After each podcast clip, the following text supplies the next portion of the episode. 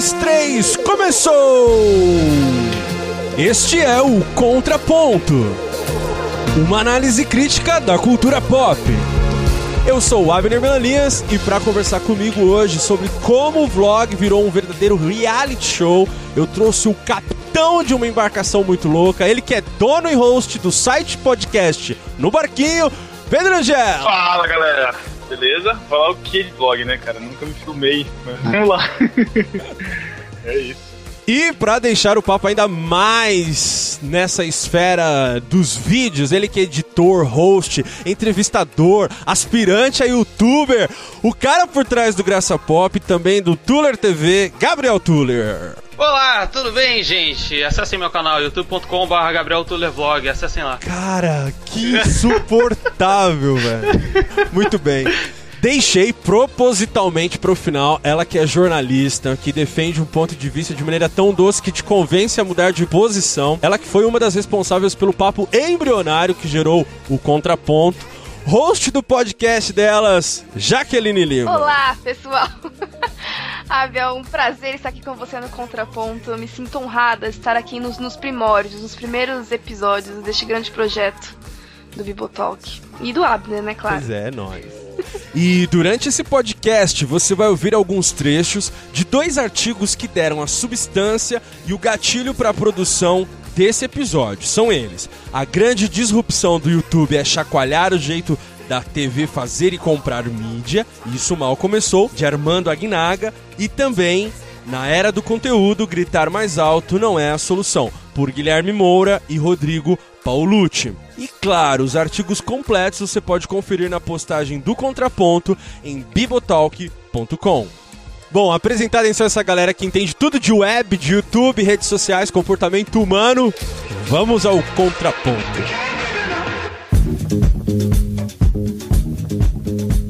Há algum tempo, o formato de vlog, com aquele cara falando pra câmera no quarto, evoluiu em muitos casos para a exibição de uma versão editada de parte da vida desse cara, ou o que ele queira nos mostrar. Temos grandes exemplos disso. Tem o Cassie Nested, americano, o André Pili, um brasileiro que vive em Nova York. Desde brasileiros comuns mostrando suas vidas na América, Europa, Japão, até mesmo a vida de uma subcelebridade vlogueira aqui em São Paulo. É, não assistimos mais aquele chamado conteúdo, formatadozinho lá no quarto do cara, simplesmente a cara do cara falando com a gente. Na verdade, a gente está consumindo hoje a vida desse cara. Então a vida dele tornou-se o próprio conteúdo que a gente vem consumindo nos últimos anos. Então, como forma de entender, ao menos em parte, nosso comportamento na web, esse episódio do Contraponto vai tentar compreender quando o vlog virou um reality show.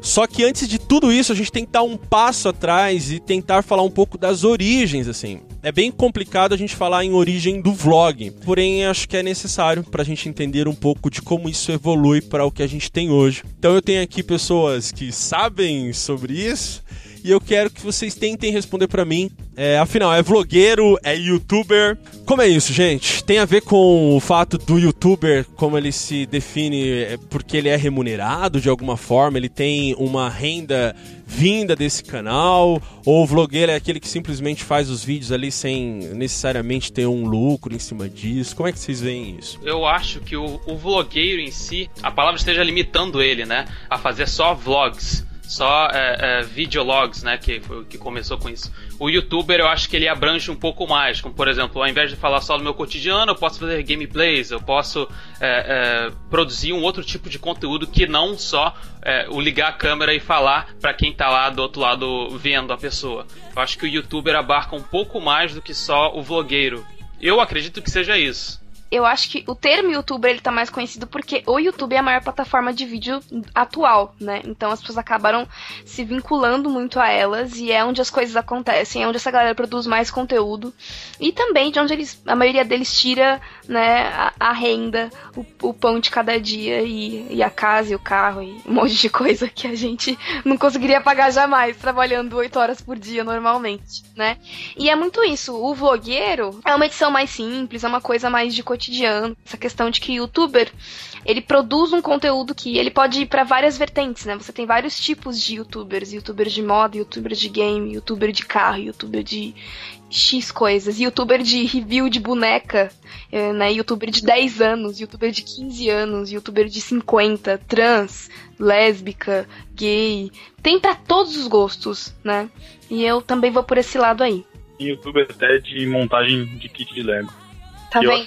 Que o acessa todos os canais, né? É difícil realmente a gente datar um início pro vlog, mas desde que a internet é internet, existem vlogueiros, né? As primeiras, os primeiros registros que a gente tem tinha que vir do Japão, né? Eu tenho um preconceito com eles, vocês me desculpem, japonês. Mas é a galera lá do Japão que ficava se. que ligava o webcam e ficava filmando o dia 24 horas por dia, né?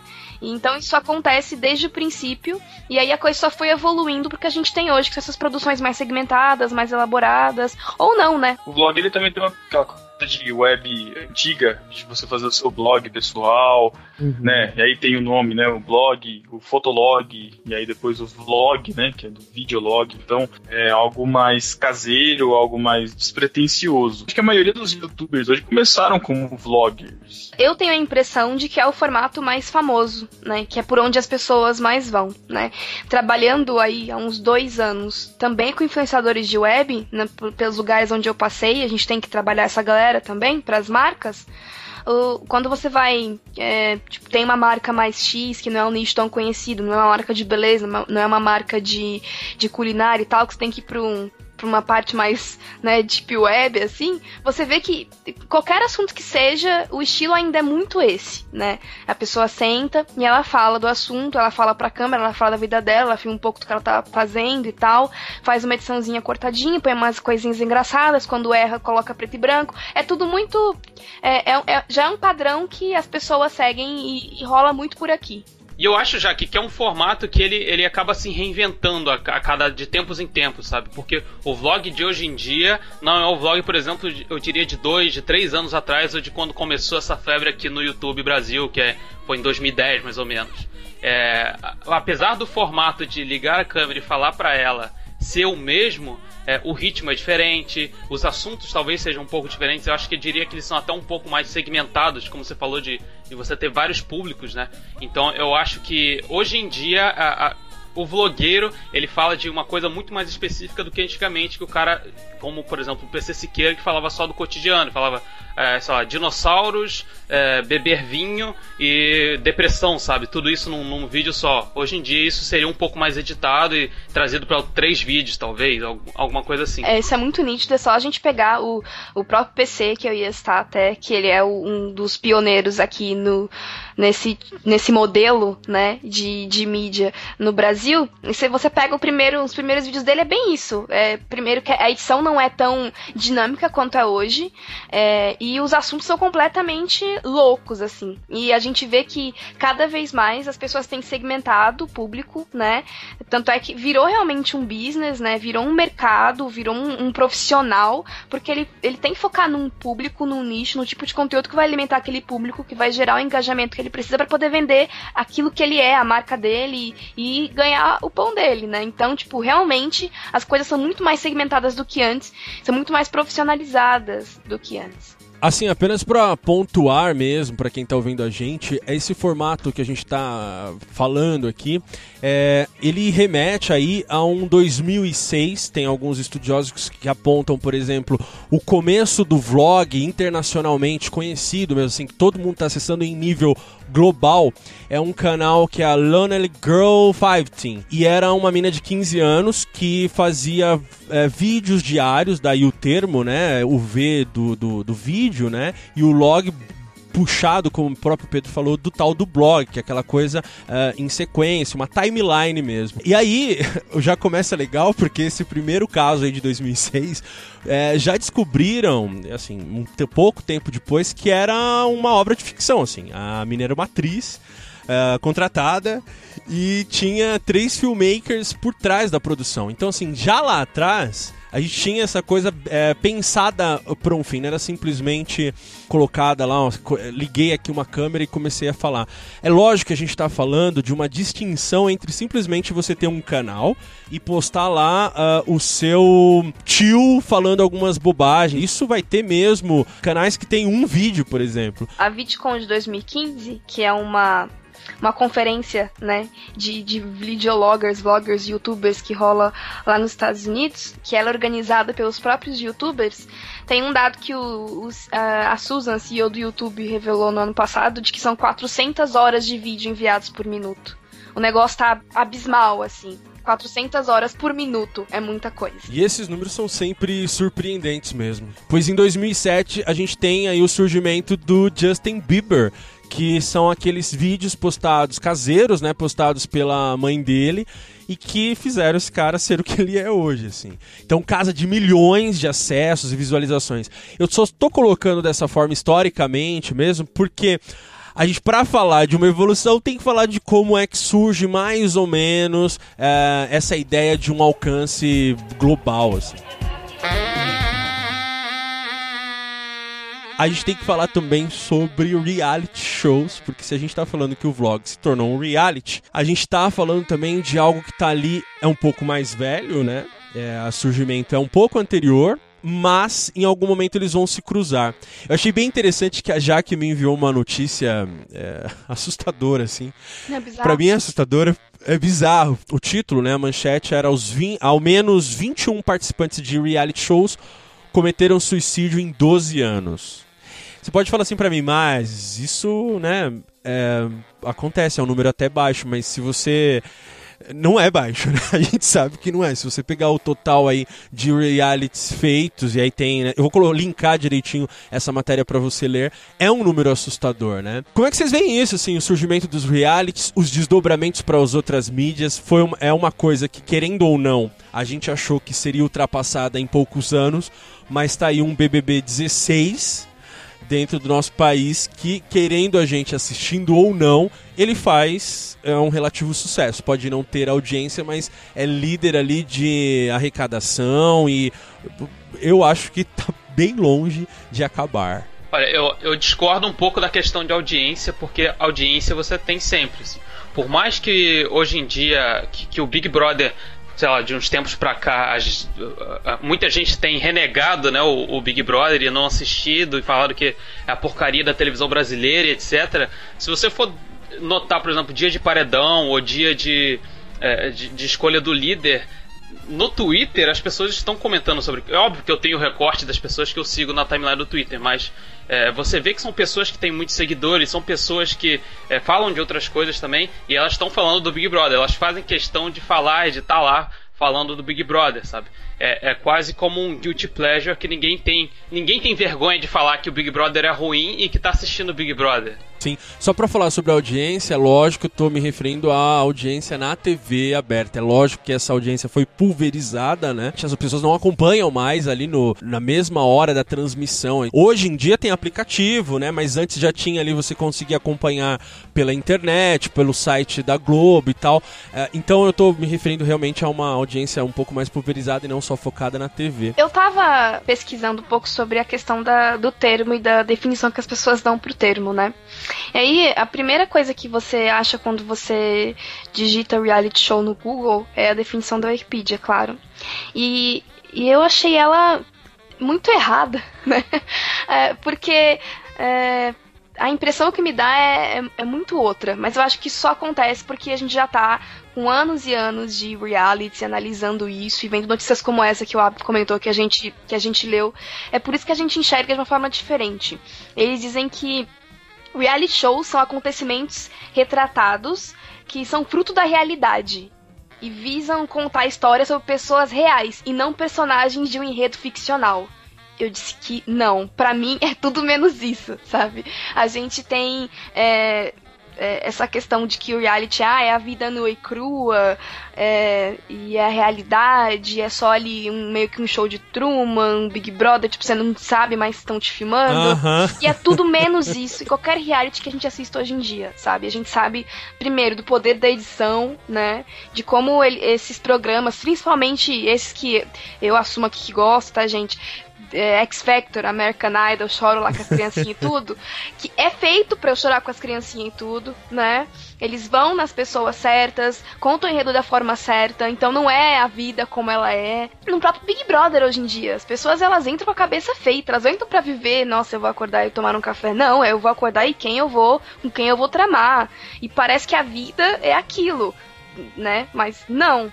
Então eu acho que esse, essa definição, que deve ser antiga, já não é mais tão válida, na minha opinião, para como as coisas se desdobraram, né? Tipo, o primeiro reality, eu fui lá dar uma, uma olhada, o primeiro reality é de 72, é um reality americano, que, que era sobre uma família.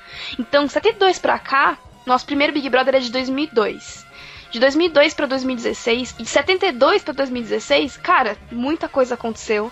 E assim, se você me disser que um Survivor, né, que um No Limite é a vida retratada, não, não é, sabe? Um Gas Cupcakes é a vida retratada, não, não é, né? Então, reality para mim já é uma já é uma outra coisa. A gente simula uma realidade, mas a gente sabe que aquilo não é realidade. Para quem quiser dar uma olhada, assim, tem uma série bem bacana chamada Unreal, que mostra o trabalho do editor, da produtora nessa coisa de editar. É um simulado é um simulado do The Bachelor. É óbvio que eles não vão colocar que é os bastidores do The Bachelor, mas é, a gente sabe que é.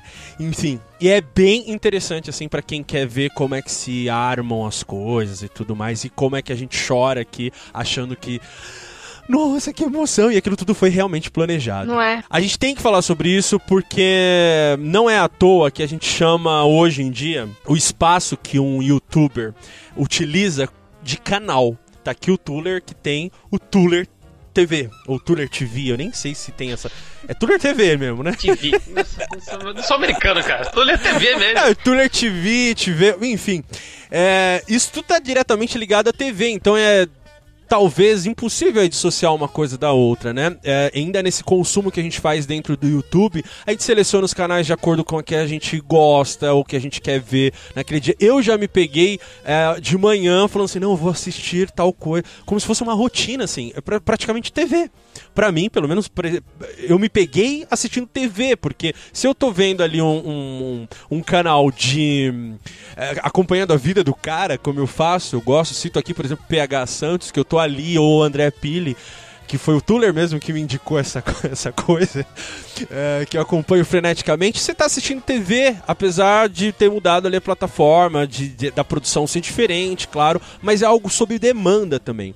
Então eu acho que era interessante a gente, nesse momento, falar o que mais a gente assiste, é, como é que a gente seleciona esses canais, meio que para dar o corpo para a gente chegar na problemática aí no próximo bloco. Eu não tenho toda essa experiência que vocês têm de envolvimento nas mídias e uau e tal. Mas faz que nem um youtuber, finge que você sabe muito. E fala! Cara, eu, eu não sei. Eu tenho visto que eh, vai variando muito de idade para idade, de influência, daquilo que você se interessa em ver, e, enfim. Mas eu, particularmente, eu vejo vídeos de, basicamente, Nerd Office, de vez em quando. Alguns vídeos falando de filmes, poucos vários vídeos de vídeo cacetada, que eu amo, principalmente gatos se ferrando, é o meu, meu horário nobre, que eu curto muito. Legos, né? Montagem de Legos também, que eu curto pra caramba. Mas, é, de acompanhar a, a, vida, assim, eu já acompanhei mais. Hoje já não me, já não me interessa tanto, assim, sabe? Eu acho. Eu não sei se existe alguma algum estudo sobre isso, que a gente acaba não se importando mais tanto com a vida dos outros depois de um tempo, mas eu, não, eu, não, eu não tenho ninguém assim que, que eu acompanho e fico vendo a, a realidade. As... O André Pili eu, eu acompanhei algumas vezes, alguns reviews que ele faz de produto e tal, que ele tá lá em loco, né? Então dá pra, pra ver bem legal. Mas eu acabo não, não acompanhando tanto a tanto essa, essa esfera de realities de, de YouTube mesmo, de de vloggers e youtubers, enfim.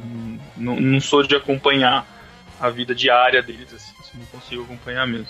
O que eu acompanho, eu, te, eu acompanho bastante o Cadê a Chave lá da, da Nilce, do, do, do Leon. Que é bem um reality show mesmo, né, cara? Se a gente quiser editar aquilo ali. Sim, sim, é meio que a vida mesmo, sabe? Obviamente que você tem a edição e etc, mas a edição, pelo menos para mim, passa a ser uma coisa muito mais simples. Não, não tem é, piadinhas entre, entre fala, uma fala e outra, não tem é, um texto exatamente decorado. Hoje em dia eu dei uma, uma decaída bastante assim de acompanhar mesmo canais. Então, o que eu, que eu assisto mesmo é o Cadê a Chave, assisto é, vídeos de covers, eu gosto muito de vídeo de cover de, de gente cantando e, e, e, tocando instrumentos de formas que eu nunca vou tocar na minha vida.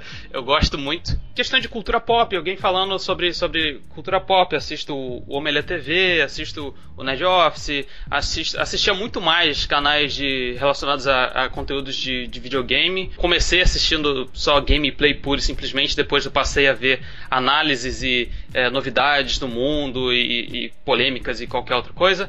E vlogs mais comuns é, assisto o Whindersson Nunes, assisto a, a youtuber cristã lá, Fabiola Mello, se eu não me engano, deve ser a maior cristã, não sei se é. É, é mais, é, é, bem variado assim o conteúdo que eu assisto. Assisto muito tutorial também. Eu gosto muito de tutoriais. O André Pili mesmo. Eu, eu gosto muito de ver, apesar de não ter tanto tempo assim. Então, sempre que eu tenho um tempinho ou outro, eu assisto um vídeo de 7 minutos, 8 minutos por aí. É, como, como menina, né, a gente tem um, um fenômeno aí de, de, de vlogueiras de moda, barra maquiagem, barra cabelo, barra estilo de vida, barra roupa, né? E eu confesso que eu procuro fugir um pouco de, de, de youtubers que vão muito nesse estilo, porque eu sinto que a gente acaba tentando, às vezes, projetar nossa vida na pessoa, sabe? Então é, ah, eu não tenho esse cabelo, eu não tenho essa roupa, eu não fui comer nesse lugar. E aí você começa a se sentir mal, porque você não foi, não tem como ir.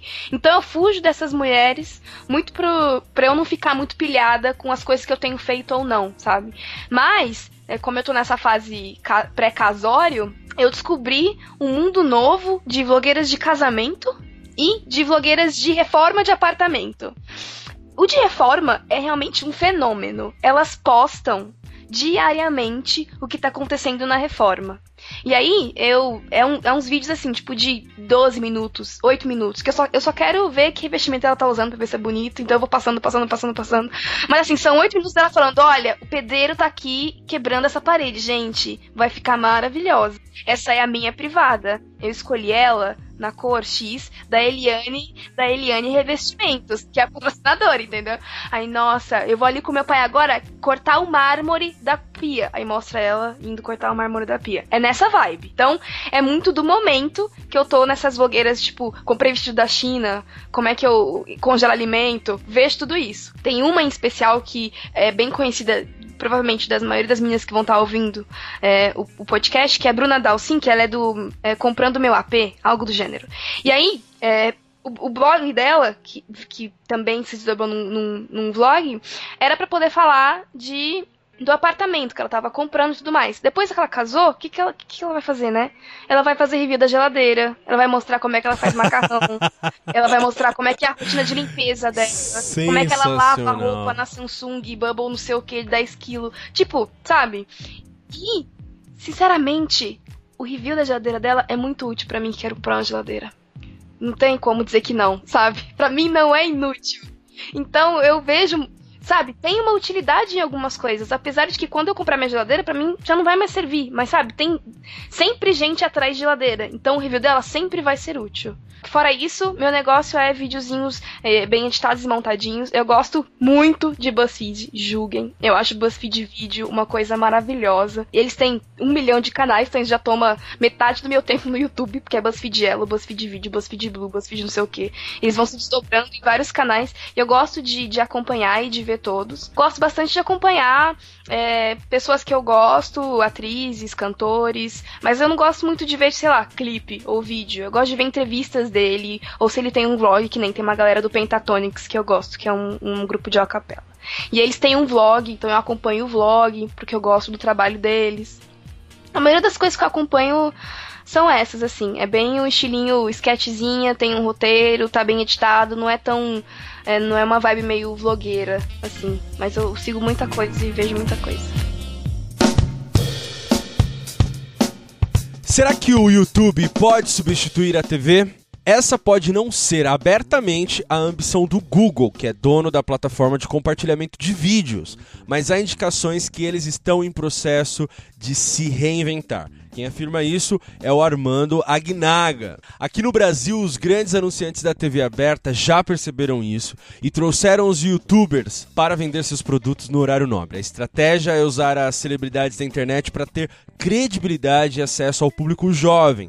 Assim, o Iberê vende Kit Kat, Camila Coelho estrela a campanha da 3M, Christian Figueiredo protagoniza a campanha da Claro e muitos outros arranjos parecidos se formam. E o Wall Street Journal informou recentemente que o YouTube está negociando com estúdios de Hollywood e outras produtoras independentes para obter direitos de transmissão de séries de TV e filmes para o seu recém-lançado serviço de assinatura, o YouTube Red, versão paga e sem anúncios do YouTube, numa estratégia clara para enfrentar Netflix e Amazon. O jornal informou também que a ideia é disponibilizar conteúdo antigo e produções originais a partir de 2016. Vamos partir para problemática. A relevância nos canais do YouTube não se mede apenas pela audiência, por quantos views uh, existe ali né, no determinado vídeo. Há um mix de fatores como visibilidade, fãs, engajamentos, likes, capacidade de reverberação, tudo isso faz com que alguém seja bem sucedido ou não dentro do formato vlog dentro do YouTube. Nos últimos tempos, aí então a gente falou que existe uma mudança, mesmo que pequena, que para tornar tudo mais visível para esse youtuber aparecer, ele começa a se aproximar ou mostrar um pouco da vida dele para quem está assistindo, para que haja um maior engajamento, que ele se mostre mais, que a pessoa passe a perceber que ele é uma pessoa como qualquer outra, né? E aí isso é assim, o que, que ele come, os lugares que ele frequenta, a própria Jaque falou, o que, que veste, a parede que está sendo consertada, a privada, enfim. A gente já falou um pouco por cima mas o que, que isso uh, tem de positivo e negativo? E aí, falando agora do outro lado, né? Não de quem produz, mas de quem consome. O que, que isso traz de positivo? O que, que isso traz de negativo? Não querendo ofender, mas é irrelevante, sabe? Muitas vezes. Você saber do cotidiano da, das pessoas é meio. Uh, inútil. Eu assisto, tá, gente? Então, por favor, não fiquem ofendidos. Eu acho um pouco idiota, assim, você ficar assistindo a vida de outra pessoa, você ficar acompanhando e será que a pessoa vai conseguir comprar aquele controle de Xbox que ela queria? Será que já chegou a encomenda que ela pediu no, no, no, nos correios, sabe? E, e você vê o, o, unboxing da pessoa e você se alegra porque a pessoa recebeu o presente, sabe, cara? Eu, eu acho isso é meio louco, assim, você se empolgar com a vida de outra pessoa e você vê as coisas que ela gosta. Nossa, eu gosto muito de tomar um café aqui no Starbucks. Aí você, nossa, ela gosta de tomar café no Starbucks, então o café deve ser bom. Eu vou lá tomar um café no Starbucks. E acho que isso vai variar muito do alcance que as pessoas têm, que esses youtubers têm, tipo de influência que eles, que eles geram nas pessoas, principalmente em adolescentes, sabe? A, a, essa faixa de 15 anos, eu diria, elas. Eu tendo a dizer que elas são um pouco mais influenciáveis por esse tipo de, de, de conteúdo. O público desses vloggers é que a gente vê que estão lançando livro e tudo mais é de 13 a 25. Tipo, é um público 13 a 25 ainda é extrapolando. Essa galera de 15 anos tá falando mesmo. Isso já é, tipo, fato dado. Sabe? Os atores, por exemplo, influenciavam e inspiravam muito mais a gente antigamente, quando a gente tinha essa idade, talvez era um pouco mais novo. E hoje em dia esses youtubers fazem eh, o que os famosos fazem, sabe? Talvez porque a gente acabe se enxergando neles. Eles são, entre aspas, gente como a gente eles, eles acordam todo dia cedo e etc. Eles não estão vivendo, atuando, né? Pelo menos na maioria das vezes eles não, não estão atuando, eles não estão vivendo um personagem, eles estão teoricamente sendo eles mesmos, né? Eu acho que é isso que vem demais. Você entrou num ponto que é exatamente o ponto que eu queria levantar. Porque assim, a gente fala, ah, esse jovenzinho, tudo babaca, atrás da Kéfera. Mas assim, eu acho que, na realidade, a percepção que eu tenho é de que a gente. As coisas mudaram, a mídia mudou, a forma como a gente se relaciona com as pessoas, com as celebridades, com quem a gente admira mudou. Mas o princípio é o mesmo. Se uma menina da década de 80 pudesse acompanhar a vida, sei lá, do menudo, ela ia fazer isso Ela ia ver, tipo, o que, que ele tá comendo e para onde ele foi e o que ele faz. Ela fazia isso por meio de revistas e paparazzis a gente não tinha internet, não tinha vídeo, então não era como é hoje. Mas se fosse, imagine, que na década de 80 a gente tivesse a tecnologia que a gente tem hoje, eu acho que seria tudo exatamente igual. E aí depois que a menina da década de 80 crescesse, ela ia ficar, ah, essas crianças rabugentas, ficar atrás da Kéfera. No fundo, no fundo, eu acho que é só um, um, meio de, de expressão de uma coisa que já é intrínseca, tipo, da adolescência, da, da nossa humanidade. A gente olha para pessoas e admira essas pessoas. E assim, se elas estão dispostas a se mostrarem mais, aí lá gravar escovando o dente, pô, eu gosto dela, eu vou ver, sabe? Tipo, eu gosto dela, ela é bonita, ela é legal, não sei o que, ela faz piada, faz careta, whatever. Se fosse, se fosse com qualquer outra pessoa, se fosse com. É, que nem. Eu só, eu só consigo pensar no menu da década de 80, gente, desculpa. Mas se for qualquer outra coisa da década de 80, se ela fosse a Xuxa que fizesse isso, lá naquela época, eu acho que ia ter exatamente o mesmo efeito. A gente ia querer olhar e, e seguir e tá atrás. Eu não consigo enxergar. Eu, eu, eu sou um pouco entusiasta, né, da, da, social media, da internet, da produção de conteúdo. Eu acho que tem que fazer vídeo mesmo, tem que produzir conteúdo. Não digo vlog, tem até um. Eu entendo a crítica que se faz e a crítica que a gente tá propondo aqui. Mas eu não acho que inibir essa geração de produzir conteúdo e de ter referências e de ter influenciadores seja um caminho, é, seja o melhor caminho, sabe? Pedro, eu queria saber de você, que embora você não esteja aí mergulhado nesse ambiente que a gente está discutindo sobre youtubers que abrem muito da sua vida, expõem boa parte dela nos vídeos que produzem, queria que você me dissesse qual é o impacto e como você visualiza a influência desses caras e as pessoas que consomem o que esses caras vendem, por assim dizer. É, eu tive contato recentemente com adolescentes em, em um acampamento, enfim, e consegui puxar um pouco desses, dessas informações. Eu falei, meu, eu vou falar para adolescentes, eu não tenho nada, não tenho noção do que eles consomem, eu não tenho mínima ideia do que, de, de como que eles se relacionam e tal. E quando eu falei, tipo, ah, que blog vocês acompanham? Cara, foi um surto. Eles começaram, ah, eu não consegui acompanhar. E falando vários vlogs que eles assistiam, tinha uma que via. Eu fiquei, eu fiquei chocado. Ela via. A mãe dela brigava com ela porque ela ficava quatro horas vendo snap dos bloggers que ela seguia. Meu. Isso eu falei, Deus. meu, como é, como é que. Eu não consigo conceber isso, sabe? Mas o, o que a Jaque falou de, do menudo, da comparação com o menudo é válida, e eu faço só uma, uma, uma pequena observação. A gente, né, a nossa geração, a gente via esses ídolos, a gente via essas pessoas, só que era algo muito assim, inalcançável, sabe? Era algo muito assim, longe de mim. Com, com alguns adolescentes que eu conversei depois do acampamento, até para trazer um pouco de, de estatística, sei que é relevante nessa estatística para cá, mas uh, muitos falavam isso, falavam assim, ah, eu, eu gosto de assistir porque ele fala a nossa língua, porque ele fala temas que ninguém fala, porque ele é gente como a gente, sabe? É, porque eles têm um papo legal, porque eles vão fazer viagem e eu quero ver uma outra realidade. E eu acho, eu acho muito interessante esse ponto de você conhecer outra realidade, porque apesar de ser irrelevante, que realmente é, e muita coisa que a gente consome é irrelevante, mas nem por isso deixa de ser interessante, né? Mas um adolescente que tá vendo o cara lá fazendo as coisas no exterior, ele tá pensando se ele vai querer de repente morar no exterior. Ele tá vendo coisas que, tipo, a televisão não vai mostrar o cara lavando louça todo dia e fazendo as coisas do dia a dia. A televisão vai mostrar uma coisa diferente que já não é mais a nossa realidade, já não é a realidade deles, porque eles não estão consumindo esse, essa mídia, estão consumindo mídia móvel, mídia rápida, mídia sincera porque não adianta a gente querer achar também que adolescente é besta, que adolescente é burro, que vai aceitar qualquer coisa. Eles não aceitam, eles sabem o que é verdade e o que é mentira, eles sabem o que é hipocrisia e eles não vão querer aceitar qualquer coisa. Então eles, eles reconhecem quando um conteúdo, eles sabem quando o conteúdo é pago quando não é. A gente sabe quando a gente tá assistindo os nossos programas, os nossos podcasts, e o cara tá fazendo um jabá lá e fala, pô, ó, que jabazão do cara. E a gente sabe que o cara não consome isso porque a gente tá próximo deles. Bom ponto, Pedro. Então, acho tipo, que adolescente não é besta. É nenhum adolescente Exato. é besta. A gente subestima. A gente não tá preparado mesmo, a gente não sabe. Só que o fato do cara dela acompanhar, tipo, o youtuber já tem a vida dele exposta no vídeo, que é editado bonitinho. O Snap é algo mais próximo ainda, porque você não tem uma edição, é o que sai na hora ali mesmo, você tá mostrando a sua vida ali mesmo.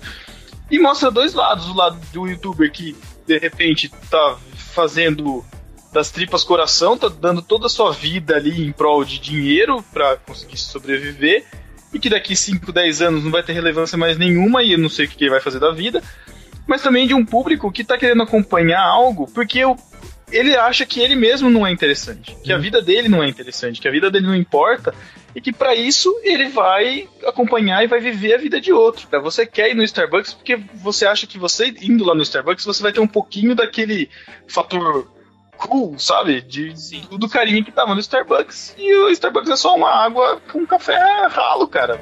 Que não é legal.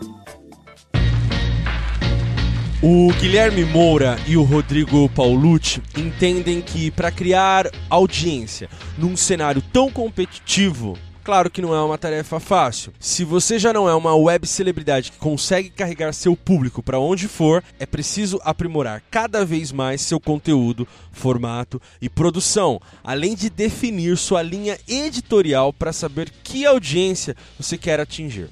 Mais do que isso, é preciso planejar a distribuição. A ideia é criar uma estratégia clara e eficiente para fazer o conteúdo chegar aonde sua audiência está, no formato específico que o meio exija. Não adianta só repropor o conteúdo de uma plataforma para outra. É o mesmo que tentar exibir na TV um conteúdo pensado para a internet e vice-versa. E nós já vimos aonde isso vai dar. Tuller, por que é tão complicado a gente assistir um conteúdo de fato original? E eu te pergunto isso, tanto do ponto de vista como alguém que consome, quanto de alguém que produz. Quais são as dificuldades? Assim, essa busca pela originalidade existe de fato na para quem produz vídeos no YouTube? Existe. É, a, a dificuldade de você ter uma originalidade é justamente a dificuldade de pensar em algo que ninguém tenha pensado ainda ou seja no formato, ou seja no conteúdo, ou seja a forma de contar esse conteúdo, ela, ela dificulta muito é, você produzir isso, sabe? Porque é muito mais fácil eu, por exemplo, ver um, um Gusta, um nome Gusta da vida fazendo vídeos que tem. É, e fala de alguma coisa que aconteceu e ele faz uma sketch sobre aquilo. Até o Chico Rezende também aqui do Rio de Janeiro faz a mesma coisa, sabe? Ele, ele conta, ele fala alguma coisa, por exemplo, sei lá, ah, pessoas que, a, que estão me devendo dinheiro, elas são mais ou menos assim. E aí corta a cena e tá ele fazendo uma pequena sketch de como que funciona aquilo. É muito mais fácil eu ver aquilo e falar, ok, eu consigo fazer aquilo da mesma forma contando, sei lá, a minha vida ou alguma história que eu acho interessante. Mas pensar em algo diferente daquilo é muito difícil, até talvez porque é, esses canais grandes já são formadores de opinião, e isso é um fato, não tem como negar isso. Eles são formadores de opinião e eles, é, de certa forma, ditam regras, sabe? Colocam o que estão no momento, eles falam o que estão no momento e eles ditam o que, que vai ser a geração de conteúdo. Tem uma frase que eu escutei que, de certa forma, que, que é um pouco interessante, que é, é a, a vantagem da gente estar no Brasil é que as coisas chegam aqui atrasadas. Então, se você estiver acompanhando o que, que, acontece fora do país e você vê mais ou menos a tendência que está acontecendo lá, você consegue trazer aqui para o Brasil e você consegue fazer, entre aspas, de uma forma original. Como, como o conteúdo ele demora um pouco para chegar aqui, é, a gente tem essa oportunidade de talvez produzir um conteúdo próprio, sabe? Mas é, a busca pela originalidade é de fato uma coisa difícil, tanto para quem consome porque às vezes você não quer uma coisa diferente, você quer aquilo mesmo. Você quer assistir a vida do cara, o dia a dia dele, o que, que ele come no café da manhã, você quer assistir é, ele falando sobre as mães, sobre por que, que toda mãe tem frases específicas, sabe? Você, você, quer ver aquilo, você não quer ver uma coisa original de fato, você não quer ver um, um, um, um curta-metragem super editado, super bem feito, sabe? É, é difícil a gente buscar originalidade, tanto porque a gente está na nossa zona de conforto Aqui eu tô falando como quem consome esse tipo de conteúdo. Você já procura aquilo que você acha que você vai gostar, obviamente. É difícil você procurar alguma coisa original, porque se é original, você não sabe como procurar, sabe? Um paradoxo, pelo menos na minha cabeça fica assim. Como é que eu vou buscar uma coisa que eu não sei que eu quero, sabe? E, e, e como é que eu vou produzir uma coisa que eu não sei o que é também? Como eu vou buscar essa originalidade se aparentemente tudo já foi feito, tudo, tudo já foi explorado, tudo todo mundo já faz. o conteúdo original ele tem melhor receptividade se ele é produzido por alguém que você já acompanha. Então, se você já acompanha aquele canal, aquela pessoa que produz um tipo de conteúdo e ela resolve inovar e produzir alguma coisa diferente ou testar alguma coisa diferente no canal, você tem uma receptividade um pouco maior do que alguém que você nunca viu na sua vida que está fazendo aquilo, sabe? A gente se identifica muito mais com as pessoas do que conteúdo, pelo menos na minha opinião. Mais uma vez eu cito um trecho do artigo do Armando Agnaga. Ele afirma que o YouTube vive um momento de expansão no Brasil. Com uma comunidade vibrante de youtubers e um público cada vez maior e mais engajado, o Brasil tem mais de 100 canais com mais de um milhão de assinantes. Era natural um aumento do interesse comercial e, com isso, a formação de um ecossistema mais profissional. O AdSense é a forma mais comum de se ganhar dinheiro com os vídeos online hoje. Trata-se de um serviço de publicidade oferecido pelo Google, onde os donos dos canais de YouTube podem se inscrever para exibir anúncios em seus canais e gerar lucro baseado na quantidade de visualizações desses anúncios. Hoje, além dos canais e seus criadores, existem os agentes dos canais, que são como empresários e tratam de criar receita para que os youtubers se preocupem só em criar, e as multi-channels networks, ou redes de canais, que funcionam quase como emissoras de TV dentro do YouTube. Essas mesmas redes de canais são grandes centrais de conteúdo, reunindo canais de diferentes assuntos e formatos em um mesmo lugar bem parecido como uma grade de programas televisivos. Como em toda nova cadeia produtiva, essa rede de profissionais está se conhecendo e se ajustando.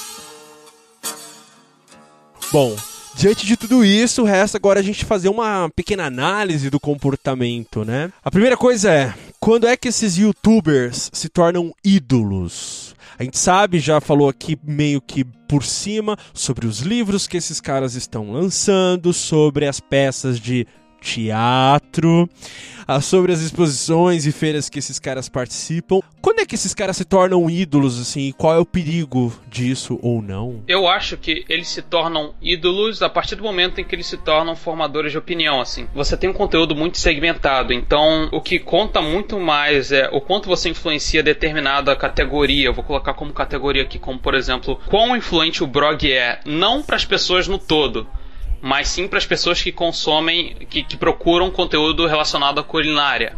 O quão é, influenciador é a Kéfera quando você vai falar para adolescentes sobre assuntos do cotidiano. A Kéfera, se eu não me engano, é o, o, o canal, o maior canal de, feito por uma mulher no Brasil.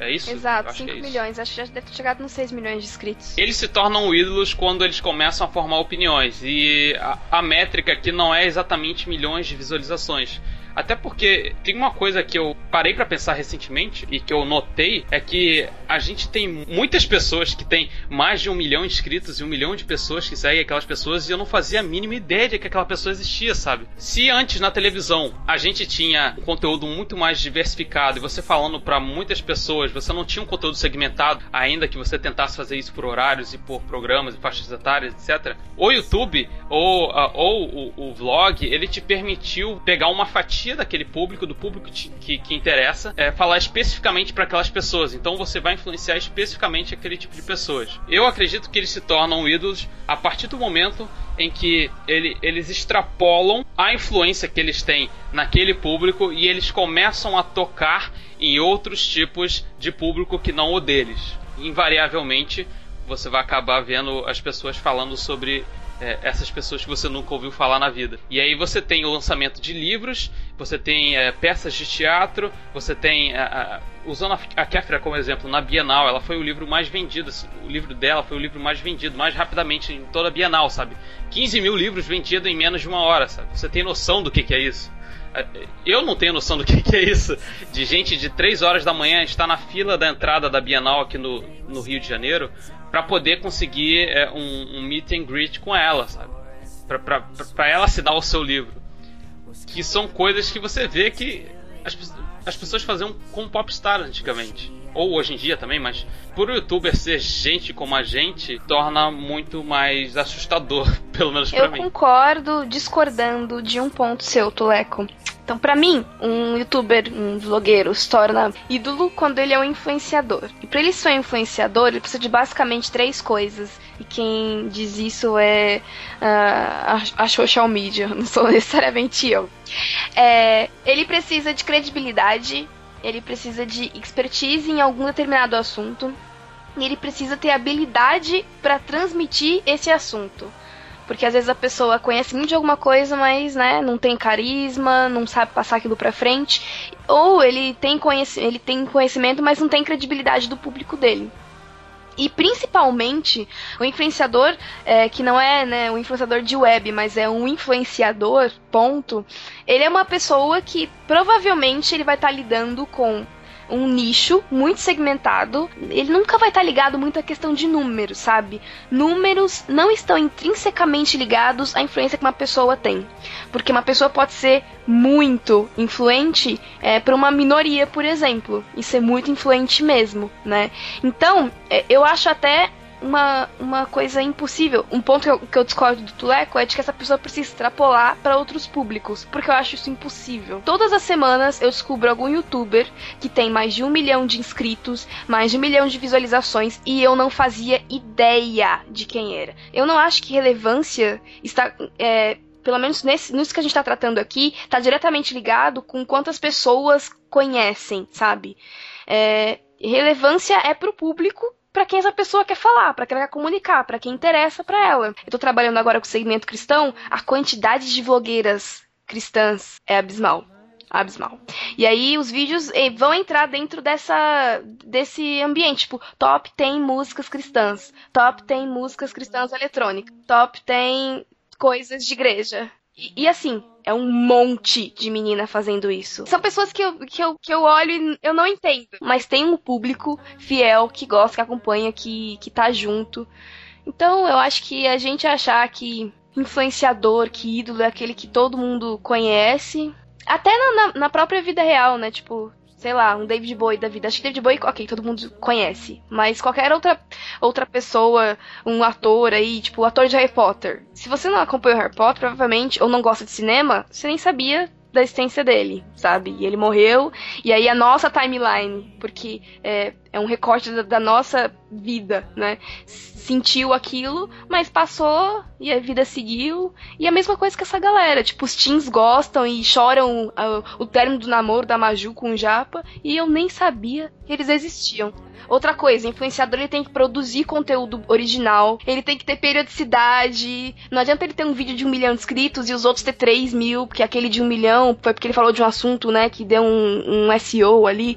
Então, tem muitos fatores que, que determinam um, influenciador. Eu vou até. Eu uso como base um texto de maravilhosa minha deusa musa Bia Granja, do YouPix, e eu vou passar o link pro app pra ele colocar aí pra vocês, que ela, ela faz um texto bem didático, tipo, X pontos que eu considero que um influenciador tem que ter, e eu acho que eles são bem legais, assim, pra gente entender como isso funciona na internet. Pedro, me diz uma coisa, como é que você desenha o cenário futuro dessa geração que nasce e se forma com esses conteúdos que a gente já discutiu aqui, na verdade não são tão relevantes assim, né? Tem tudo a ver com isso, cara. Eu posso conhecer um, um vlog ou um canal, enfim, que realmente não tenha muito acesso, mas eu gosto do que o cara fala porque eu sinto autenticidade nele, porque eu vejo que ele tá sendo sincero, porque, enfim, é, essa, essa, essa cumplicidade e, e tal. É, eu acho que, lógico que vão ter outros youtubers que vão aparecer, vão ter outros que vão cortar placa de mil inscritos, não sei quanto, logo vão aparecer outros que vão fazer outras polêmicas para chamar atenção. E isso sempre tem, porque a gente sempre viu isso na televisão, a gente sempre viu isso na vida, né? Sempre tem, que, sempre tem aquela vizinha que vai fazer o escândalo por uma coisa pequena. Então isso tá, é uma constante do ser humano de fazer isso. Cada vez mais a gente fica seletivo. Os nossos núcleos, né, os nossos nichos que a gente acompanha, eles são limitados e eles vão crescer limitando cada vez mais. Eles vão querer acompanhar mais aquilo que lhe interessa, aquilo que seja mais relevante para ele mesmo. É, vão ter pontos fora de curva que você vai querer acompanhar um cara grande, mas o cara é grande por quê? Por que, que o cara. Por, por que, que todo mundo fala que ele é grande? Eu não gosto eu não vou acompanhar ele, e aí o cara deixa de ser grande para mim. É, as revistas aí, falando da Kéfera, tipo, quem é essa menina? Ela não era ninguém pra gente. Ela passou a ser alguma coisa porque a gente considera ela alguma coisa na nossa cabeça, porque ela vende, porque, enfim, esse tipo de, de situação. E realmente ela causa um impacto onde ela. nos negócios que ela, que ela gera, enfim.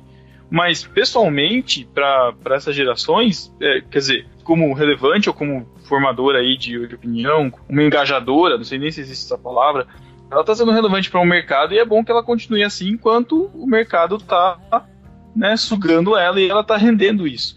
Agora, para a gente que é consumidor, é muito pessoal. Eu acho que a gente pode sim buscar conteúdos mais seletivos, conteúdos mais é, relevantes, conteúdos mais construtivos, enfim, o que você quiser, mas eu acho que vai, vai cada vez mais ficar muito nessa de o cara é autêntico, o cara é sincero, o cara tá, ou, ou, a, ou a menina tá fazendo conteúdo, é, mesmo sendo publi, né, mesmo sendo vendido, tá fazendo de uma forma que não parece vendido, se se é que vocês me entendem, assim, não é aquela propaganda na caruda, porque tem relevância com o que ele está falando, falando, porque tem a, a, gente já foi muito bobo há, há muito tempo, mas as gerações que estão vindo agora não caem nesses mesmos truques que a gente já caiu antes, entendeu? Eles não aceitam engolir mais coisas muito fakes, assim, sabe? E eu acho que a ideia é essa, é você tornar cada vez mais relevante, mas de ser algo mais orgânico, não sei se é essa a palavra, mas de se tornar tudo mais orgânico. A, a propaganda que você quer fazer, você vai tentar fazer mais orgânica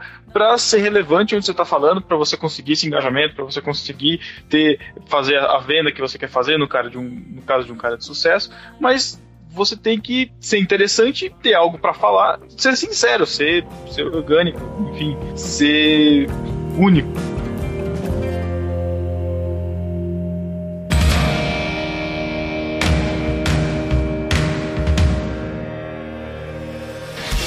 E pra gente encerrar esse papo, depois de tudo isso, é, eu queria que a gente. Vou lançar a vocês um desafio que é como utilizar bons filtros para a gente não se perder nessa imensidão de conteúdos. Eu acho que é uma coisa que nós temos em comum aqui, que a produção de conteúdo original é o que é válido. Então procure uhum. por isso. Dentro do, do, das suas áreas de interesse, procure por, por pessoas que produzam conteúdo para além do sentar e dizer, olha, hoje eu fui na feira e, e essa é a cor da minha parede e eu vou te ensinar a fazer aqui um crochê né? Vai atrás de gente que tá falando é, sobre coisas. Eu vou de novo, eh, se você acompanha ali o inglesinho básico, eu vou falar para você, dá uma olhada no BuzzFeed, porque é legal. Eles têm, eles têm essa questão de conteúdo original, assim, de pegar questões, de fazer sketches legais, eles têm uns quadros que eu gosto muito, eu vou aqui citar para vocês terem uma noção. Tem um que é o Debatable, que eles pegam coisas do cotidiano e que a gente sabe que tem dois tipos de pessoas que, que, que tratam daquele assunto e eles conversam sobre aquilo. E assim, é, é, um, é um papo que é, que é legal, que é engraçado, mas que é um conteúdo, é um conteúdo original, é uma coisa que ninguém tinha pensado em colocar, é bem produzido, é bem filmado, é bem roteirizado, e isso faz diferença, né? É a mesma coisa, um outro quadro que eu gosto bastante deles, que é os Try Guys, que são é, cinco, quatro caras que tentam coisas, né? E eles têm uma série, os, os Try Guys, uma série sobre maternidade que eu acho, assim, maravilhosa. São, tipo, uns cinco vídeos que eles fazem eles passam pelas etapas da maternidade. Primeiro, eles simulam, né, usam aquelas máquinas que simulam dores de parto para ver se eles aguentam. Depois, eles se dividem em pares e ficam com um bebê eletrônico para ver como é que eles se, se, como é que eles se relacionam com aquilo. Depois, eles contam como foi aquilo para eles, sabe? Então, como eu gosto assim dessas coisas, estou citando coisas que, que eu vejo, que eu acho interessantes. Pode soar para você, nossa, Jaqueline, mas que, que chatice, né?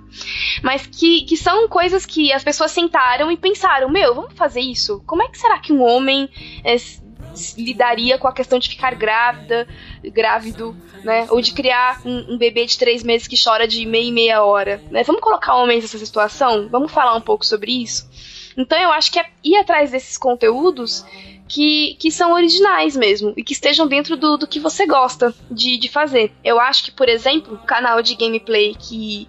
ou uma galera que faz gameplay, né? Que todo mundo faz gameplay, mas que eu acho interessante é o pessoal ali do jogabilidade, por exemplo porque eles têm alguns quadros dentro do canal deles que eles tratam de questões um pouco mais aprofundadas sobre os jogos, que eles falam um pouco sobre outras coisas. Então, não é só, vamos aqui jogar um pouquinho em Minecraftzinho, lá lá. Não, não é só isso. Vai ter gameplay?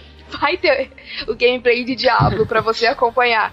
Mas também tem outras coisas, né? Também tem os caras falando de como eram as revistas antigamente, como se produzia conteúdo antigamente, que tem relacionado diretamente com aquilo que eles fazem hoje, que é se dedicar a produzir conteúdo sobre games.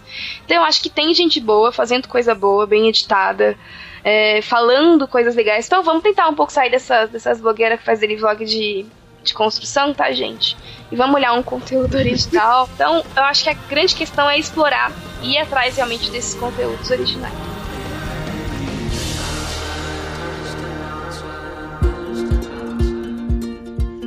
Destaco agora um trecho do artigo do Guilherme Moura e do Rodrigo Paulucci, em que eles apontam para uma certa direção, a da curadoria de conteúdo. Os curadores navegam nesse mar de saturação e identificam o que realmente vale a pena para o usuário final.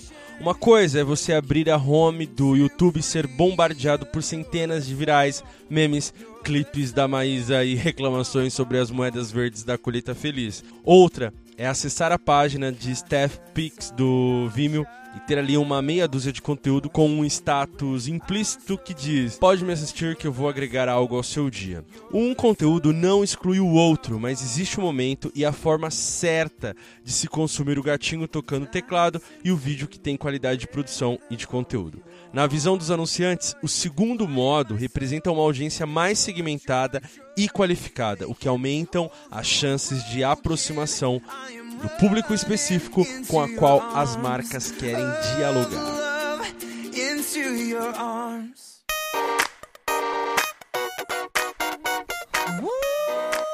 que eu acho bem interessante que o poeta, o T.S. Eliot, acreditava que a cultura que a gente consome apenas por diversão sem a gente estar tá, de alguma forma envolvida com, com algum nível de complexidade mesmo de pensamento, de argumentação, é essa a que tem mais efeito em nós. Ele acreditava, por exemplo, que uh, o, o elemento diversão tem mais poder em nós do que aquele que a gente simplesmente para, pensa e pondera se sim, se não, por quê, pra quê e tal. O George Orwell, por exemplo, tinha uma opinião bem parecida.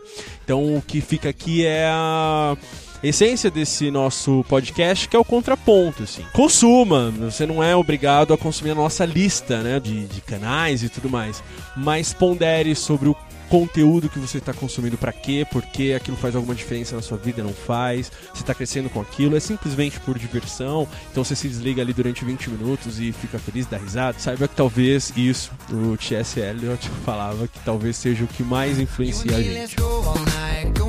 Bom, só me resta então agradecer. Pedro, muito obrigado, cara, por você ter topado esse papo, estar aqui com a gente. Primeira vez no Contraponto, espero que seja a primeira de muitos. Cara, valeu pelo, pelo convite também. Acesse lá nosso conteúdo também no Barquinho, tem vários podcasts lá de vários temas diferentes.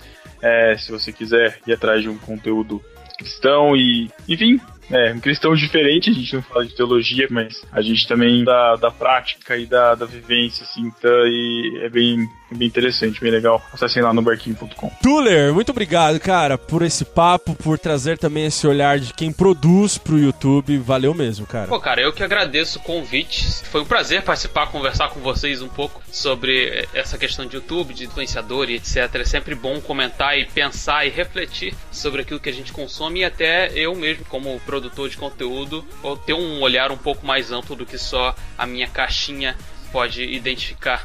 É, eu estou lá no Graça Pop, falando de cultura pop, talvez não tão profundamente quanto aqui, mas estou lá também falando de cultura pop, falando de filmes, séries, animes, japonesices. E é isso, gente. Acesse lá, tô lá achandograça.com.br. Também tô lá no barquinho pessoal do Natius. A gente está produzindo é, alguns conteúdos que beiram a zoeira e beiram talvez um pouco a reflexão, além de só a zoeira.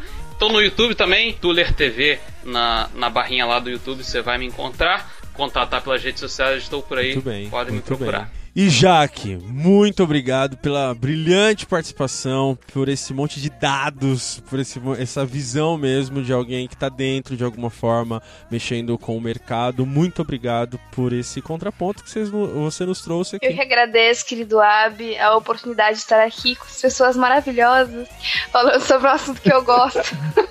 Foi muito legal mesmo. Espero que, que a questão se desdobre nos comentários, que o pessoal possa pensar um pouco sobre isso, sobre como a gente está consumindo tudo. Muito obrigada. Muito bem. E você que nos ouviu até aqui, apresente seus pontos e até mesmo seu contraponto nos comentários desse post em bibotalk.com ou nos mande um e-mail para contraponto@bibotalk.com. E eu também quero saber da sua lista de canais que você assiste no YouTube. O Contraponto volta daqui a 15 dias. Falou. Tchau.